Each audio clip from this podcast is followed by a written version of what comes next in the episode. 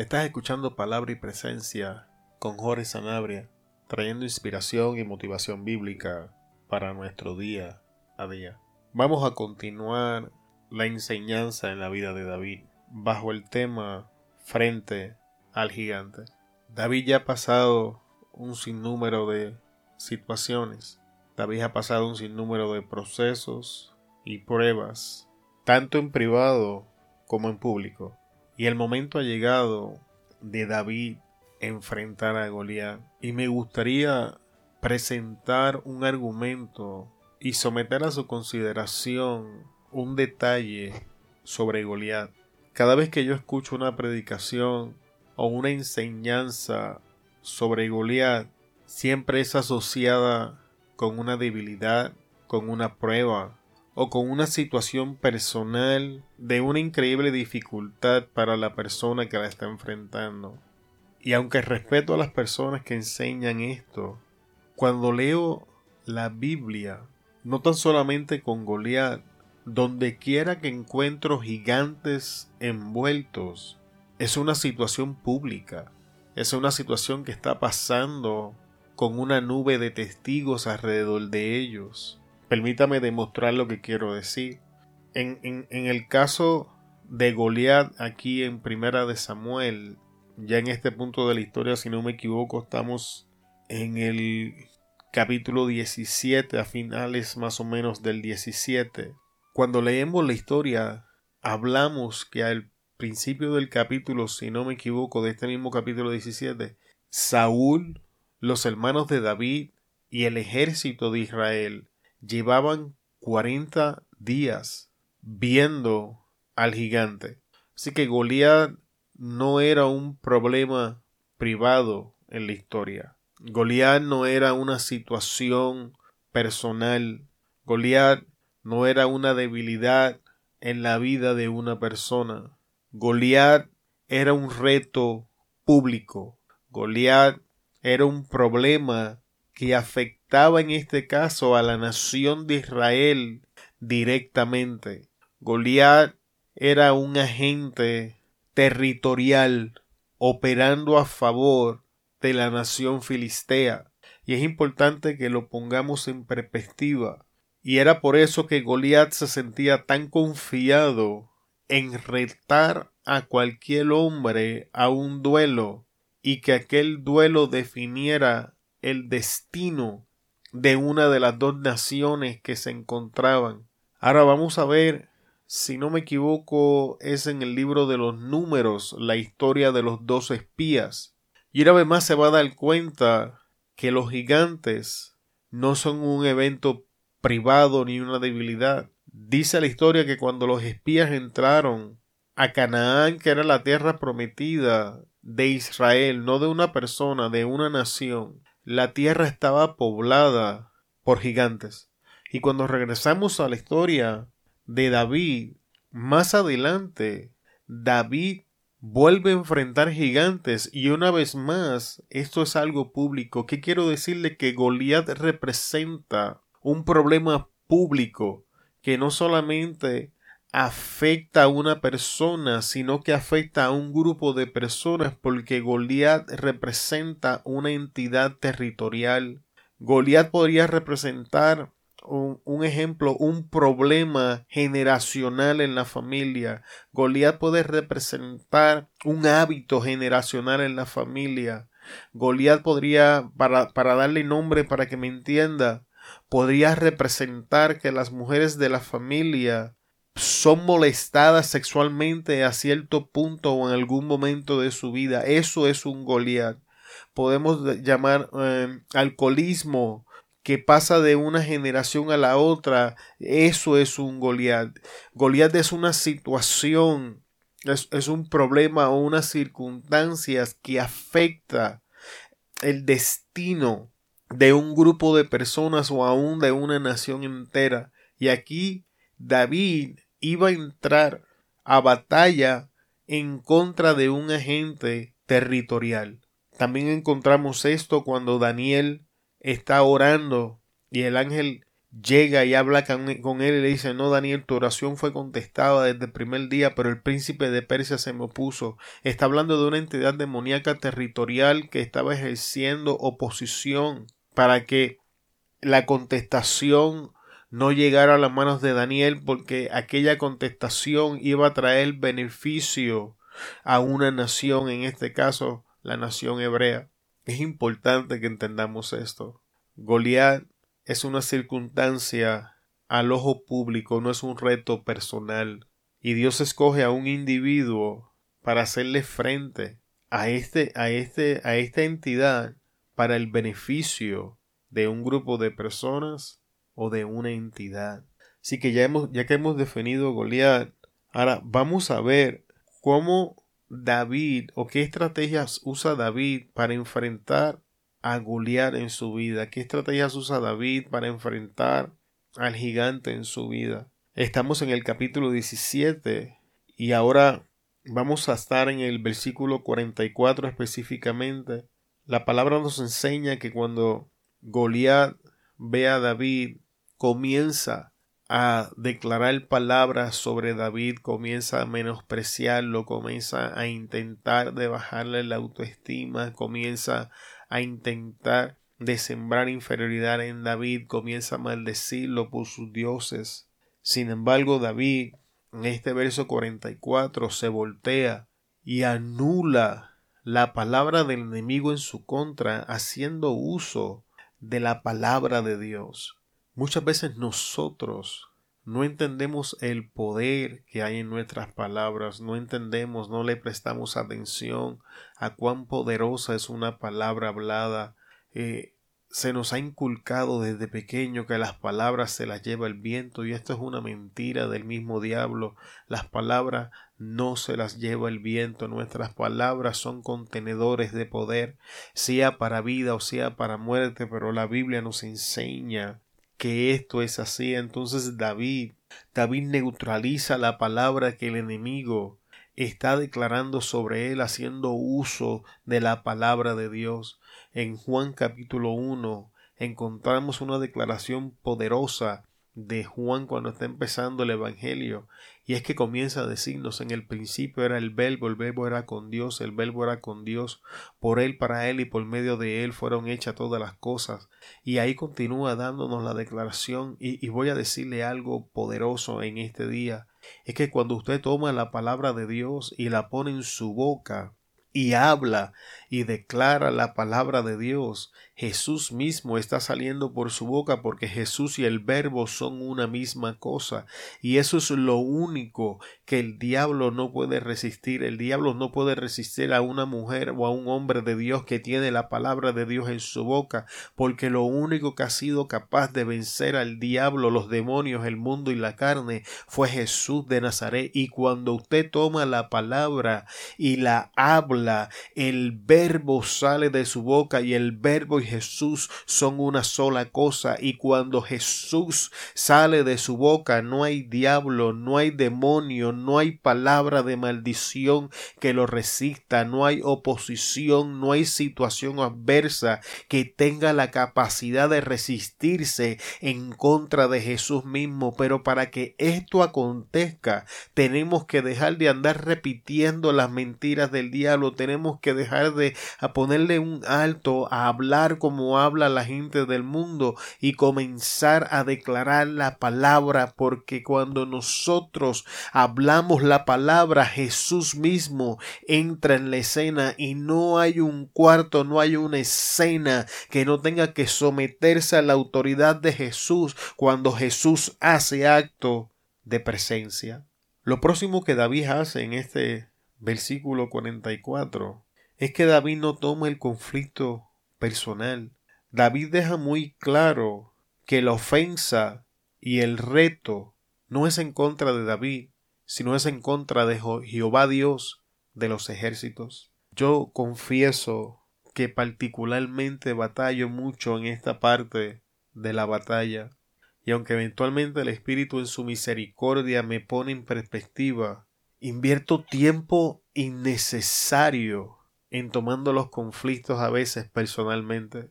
Tomo el ataque del diablo de una forma personal porque a veces me cuesta trabajo entender de que cuando el diablo me ataca, no me está atacando a mí, porque yo no soy mío.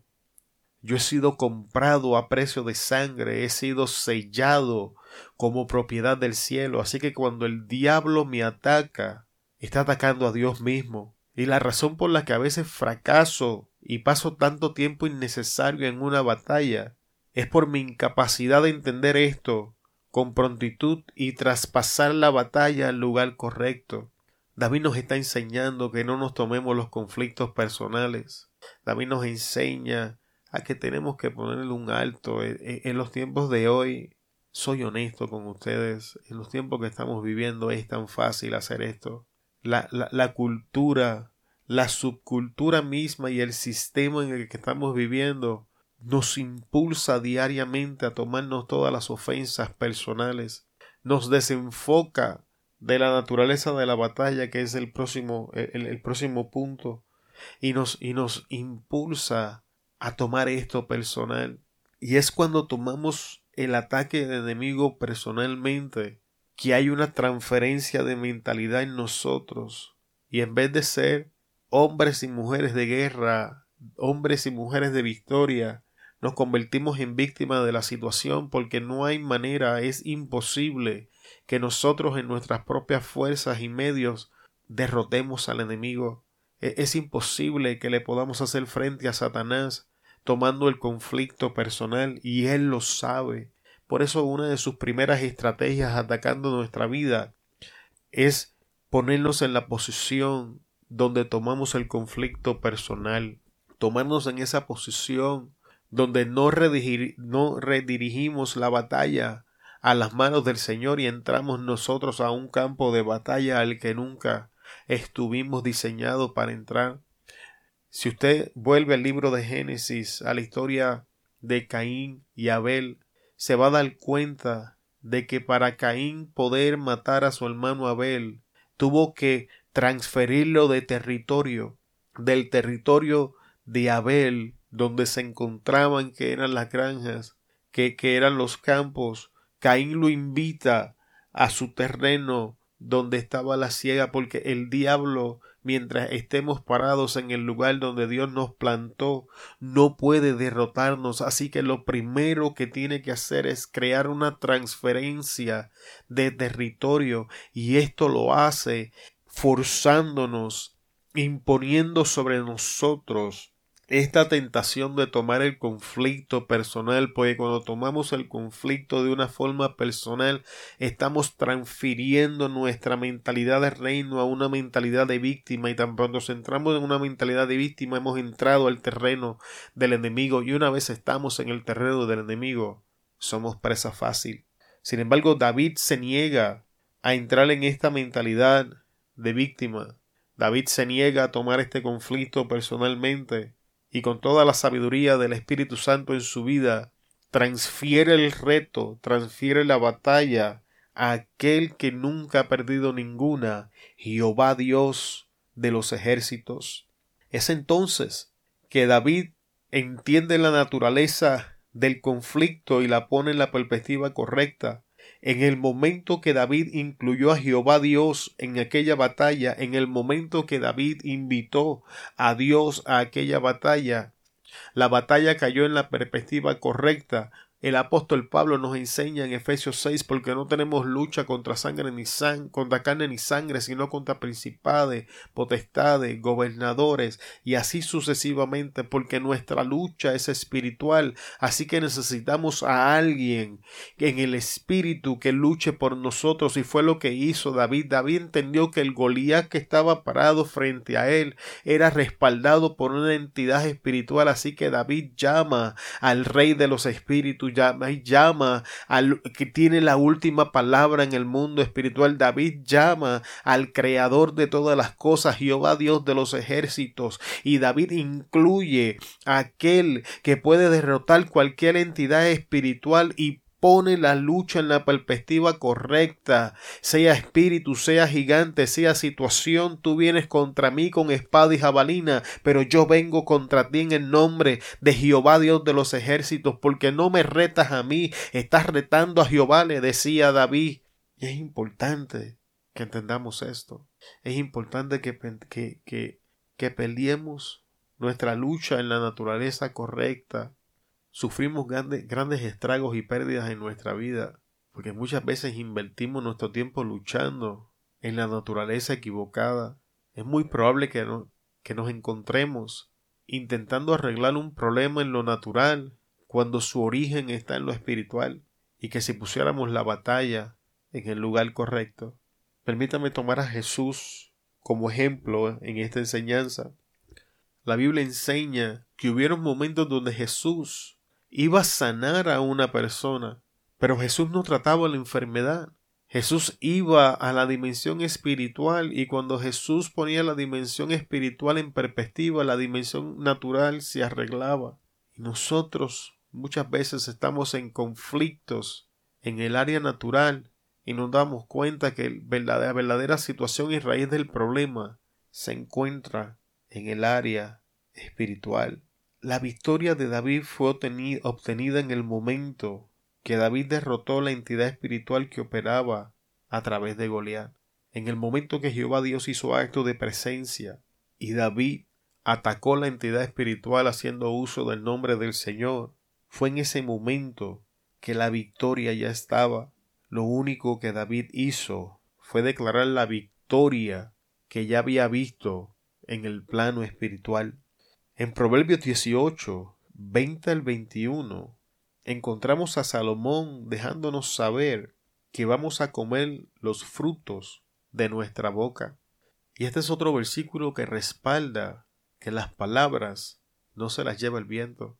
Este es otro versículo que enseña que nuestras palabras son un contenedor de poder, que nuestras palabras van a traer bendición o maldición a nuestra vida o a la vida de aquellos que la escuchan, que nuestras palabras van a sanar, van a herir, van a traer vida o van a traer muerte a nosotros y a aquellos que nos rodean. La victoria de David antes de estar en su mano estuvo en su boca. Esto nos enseña a hablar con propiedad. Nos enseña a poner la palabra de Dios constantemente en nuestra boca. Lo próximo que David hace en la historia es que actúa con prontitud. Cuando vamos al versículo 48, dice la palabra del Señor que cuando el gigante hizo un movimiento, David se levantó corriendo y se puso en la línea de batalla. Nosotros, amados, tenemos la tendencia de esperar que el enemigo se posicione en contra de nosotros para entonces nosotros empezar la batalla. Sin embargo, David, porque estaba atento porque David entendía su situación, David había puesto su perspectiva, la lucha en perspectiva, había visto la naturaleza de la batalla, se había negado a tomar aquello personalmente, podía estar atento, y cuando el enemigo hizo un movimiento, David le salió al encuentro, limitando de esta manera cualquier ventaja adicional que Goliat pudiese tomar en contra de él. Porque recordemos que David que, perdón, que Goliat ya tenía unas ventajas de su lado. Pongamos la ventaja de la estatura, la ventaja de la fuerza, la ventaja del armamento, la ventaja de su experiencia, era un hombre de guerra. Así que Goliat tenía muchas ventajas en contra de David, y David entendiendo esto, no le permitió tomar una más. Así que parándose David en la línea de batalla limita el terreno donde el enemigo podía operar entra en la posición de defender su terreno, entra en la posición activa de hacerle oposición al enemigo. Somos tan pasivos cuando se habla de luchar en contra del enemigo. Somos tan pasivos en nuestros conflictos espirituales. Cómo lloramos, cómo le pedimos al Señor que haga esto, cómo le decimos al Señor que haga lo otro, pero somos pasivos. No entramos nosotros a la línea de batalla no nos paramos nosotros a defender ese terreno que nos corresponde. Si en algún momento tienen la oportunidad, vaya al segundo libro de Samuel y comience a leer las historias de los valientes de David, y todos se hicieron valientes por una acción en común. Todos se pararon en la brecha a defender su territorio. No recuerdo bien los nombres de estos hombres, pero hubo uno de ellos que se paró a defender un terreno de lentejas. Y la Biblia dice que este hombre luchó hasta que la espada se le quedó pegada en la mano de tanta sangre. Y si sigues leyendo la historia, todos estos hombres quedaron registrados porque todos defendieron algo.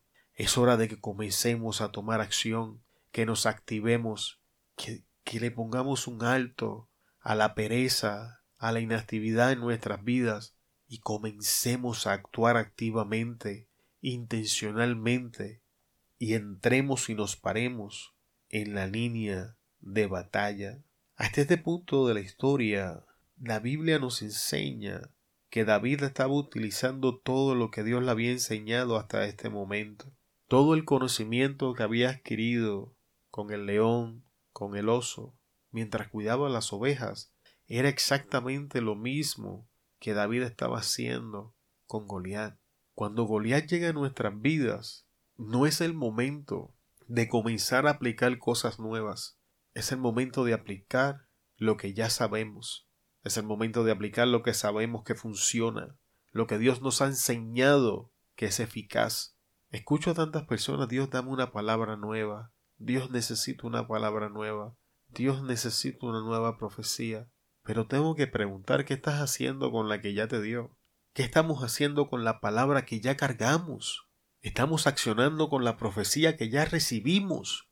Si la contestación es que no, entonces ¿para qué queremos una nueva? Si no hemos hecho algo con la que ya nos dio. David está utilizando. Hasta este punto David no tiene una profecía nueva, David no tiene una palabra nueva. David está enfrentando al gigante con una palabra que ya recibió, con una herramienta que ya recibió, con una profecía que ya recibió. La recibió con el oso, la recibió con el león. No es una palabra nueva lo que necesitamos, es ponerla en práctica la que ya cargamos. Cuando vamos a Corinto 2.11, encontramos a Pablo enseñando para que el enemigo no tome ventaja sobre nosotros, pues no ignoramos sus maquinaciones. Esto es importante. Este verso confirma cuando David corre a la mesa y toma posición de la línea de batalla. No ignore las altimañas del enemigo.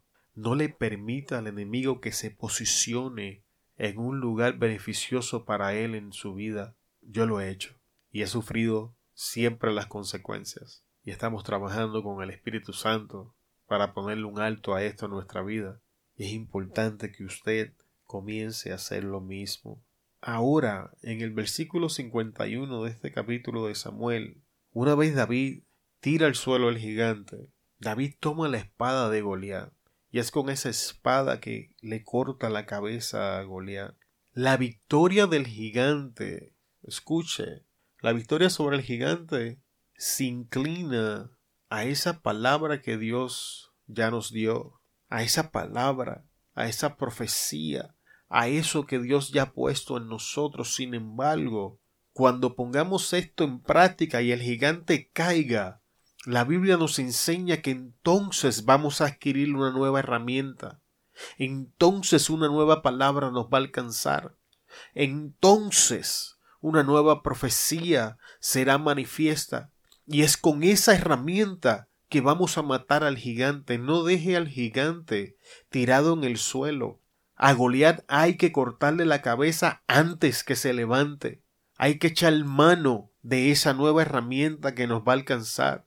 Pedirle sabiduría a Dios para distinguir los tiempos. Pedirle al Espíritu Santo que nos enseñe cuándo usar lo que sabemos, cuándo extender la mano para recibir algo nuevo. Porque el secreto de la victoria se encuentra en estas cosas. David tira al suelo a Goliat con lo que ya sabía, pero le arranca la cabeza con la espada que adquirió después de la lucha. Mediten eso. Es importante que entendamos que todo proceso de Dios en nuestra vida está diseñado para tomar algo inferior de nosotros y entregarnos a cambio a algo superior. Los procesos son difíciles. Las pruebas son difíciles. No creo que encuentre a nadie que quiera decirle estoy deseoso por entrar al desierto Me muero de ganas por entrar al foso de los leones. No puedo esperar por estar en el horno de fuego. Si somos honestos, ninguno de nosotros quiere hacer esas cosas. Sin embargo, estas cosas son necesarias.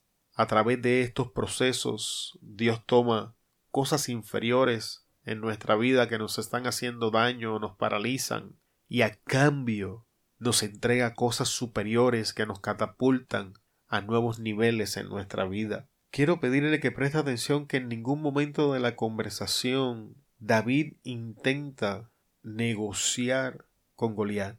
No va a encontrar ni una sola vez en la Biblia David intentando negociar con el gigante Goliat, porque no se puede, no se puede negociar con el enemigo. Quiero presentar ante ustedes que este conflicto en que estamos envueltos, seas cristiano o no, no tiene pautas de paz. Y aquellos que somos creyentes, es importante que entiendas que el enemigo viene en contra ti con la única intención de robar, matar y destruir tu vida. No hay pautas de paz, no hay un happy medium, no hay una zona gris. Quizás tú vienes en contra de él con otras intenciones, pero sus intenciones hacia ti son claras. Quiero presentar la urgencia de que entiendas que estás en un conflicto de vida o muerte. No estamos aquí para sembrar florecitas, estamos en un conflicto que es urgente. Y como no entendemos la urgencia de este conflicto, ni recibimos ni predicamos a Cristo con la pasión que se debería. No caminamos con Él con la intensidad que deberíamos hacerlo y mucho menos se lo predicamos a otro porque no entendemos la urgencia del conflicto en el que estamos envueltos. Y quiero presentar ante ti con la mayor claridad posible que esto es un conflicto de vida o de muerte y que tu batalla, el producto resultado final de tu batalla, no tan solamente te va a afectar a ti, sino va a afectar a todos aquellos a tu alrededor. Y para finalizar en el día de hoy, quiero presentar esto a ustedes. En primera de Samuel, capítulo 17, 52, va a encontrar esto. David entró solo a luchar con Goliat, pero tras su victoria, muchos celebraron. Es triste y es difícil, pero quiero presentar ante ustedes que vamos a entrar al campo de batalla solos, pero una vez nosotros derrotemos al Goliat que está frente a nosotros, entonces muchos se van a unir a la celebración. Los mismos hombres que no quisieron enfrentar a Goliat en cuarenta días, los mismos hombres que miraron por encima del hombro a David, los mismos hombres que le dijeron no se puede, ahora después de la victoria, se unen a la celebración. Qué bueno que David no era como yo, porque la celebración no hubiese terminado muy bien por motivo de mi ignorancia. Sin embargo, David entendía que esto era algo normal. David entendía que esta era la forma en que son las cosas, que no es correcto, pero es así. Así que yo le quiero preguntar en este día, ¿qué rol quiere desempeñar usted? es el David que se atreve a hacer lo que otros no se atreven aun cuando lo critiquen, lo señalen y lo menosprecien. O va a ser las masas que critica a aquellos que están haciendo la diferencia y después se une para celebrar sus logros. Te bendecimos en el poderoso nombre de Jesús de Nazaret. Te damos gracias por estar con nosotros hasta este punto de palabra y presencia con Jorge Sanabria. Nos despedimos en el día de hoy. Te invitamos y te esperamos en el próximo episodio. Muchas gracias y hasta luego.